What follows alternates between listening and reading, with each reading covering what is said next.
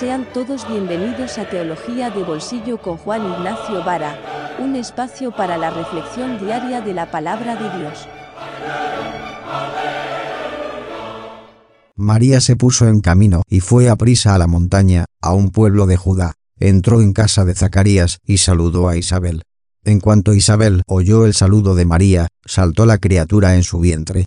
Se llenó Isabel del Espíritu Santo y dijo a voz en grito, Bendita tú entre las mujeres, y bendito el fruto de tu vientre.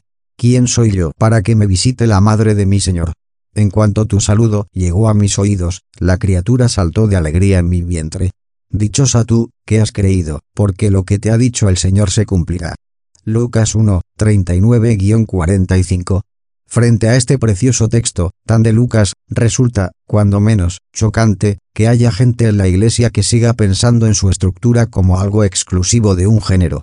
Porque, leyendo con ojos preacadémicos, estamos ante un relato con dos protagonistas visibles, audible solo es una, mujeres las dos, las dos maternalmente frutecidas en su cuerpo, que hasta gritan de alegría.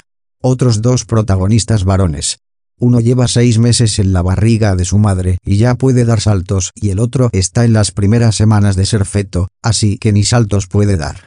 Y un quinto protagonista al que no se ve, pero se lo siente como un torbellino o una brisa, según el momento. Por su trabajo con María, ésta se irá a ver a Isabel y luego hará que, en boca de Isabel, reviente el primer Ave María de la historia.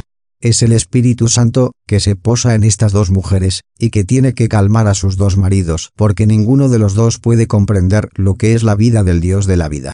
Nuestro Lucas no escribe una escena entre mujeres que tiene mucho que contarse, aunque nada prohíbe a los fieles completarla desde su imaginación sensata, lo que el evangelista nos regala es asistir a la alegría, hasta ahora contenida, que nace de la fe en las acciones de Dios en sus vidas y cuerpos, que la maternidad siempre será una chispa de lo divino. No sabemos qué le habría dicho el Espíritu a Isabel sobre lo que había brotado en su pariente María, pero sí sabemos que María se fue hasta donde Isabel para comprobar si lo que le había dicho el Espíritu a ella era verdad porque Isabel creía que, de los tejidos de María, estaba tejiéndose la carne del Señor, del Hijo, de la palabra. Cuando Lucas escribió todo esto, habían pasado por la historia de Israel los dos niños de esta escena, Juan y Jesús, profetas vibrantes los dos y asesinados por los poderes actuantes, y lo suyo debió trabajar el Espíritu para animar e inspirar a nuestro Lucas y que le saliera ese relato de la llegada del niño que crecería como pregonero del reino del Padre, de una de las mamás de hoy, sabemos que estuvo en el nacimiento de la familia de su Jesús, con asistencia del Espíritu, cómo no. De Isabel no nos contó nada más. Entre abrazos y besos y miradas, lo que le brinca a Isabel es un canto de bendición a María porque has creído. Por eso serás bendita entre todas las mujeres. Contemplando a estas dos preciosas mujeres y trasladándome a las otras del final del Evangelio, me pregunto cómo, en la historia de nuestra fe y de nuestra teología, no hay más urdimbre femenina. La encarnación en alguna carne femenina se produjo. En la de María. ¿De qué estarían hablando Zacarías y José mientras sus mujeres hacían poesía de la buena, inspiradas por el poeta que hizo bella la creación desde los comienzos?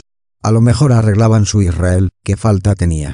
Eso no nos lo contó Lucas, pero tampoco está prohibido imaginarlo. Benditas y benditos todos, que Dios nos ama.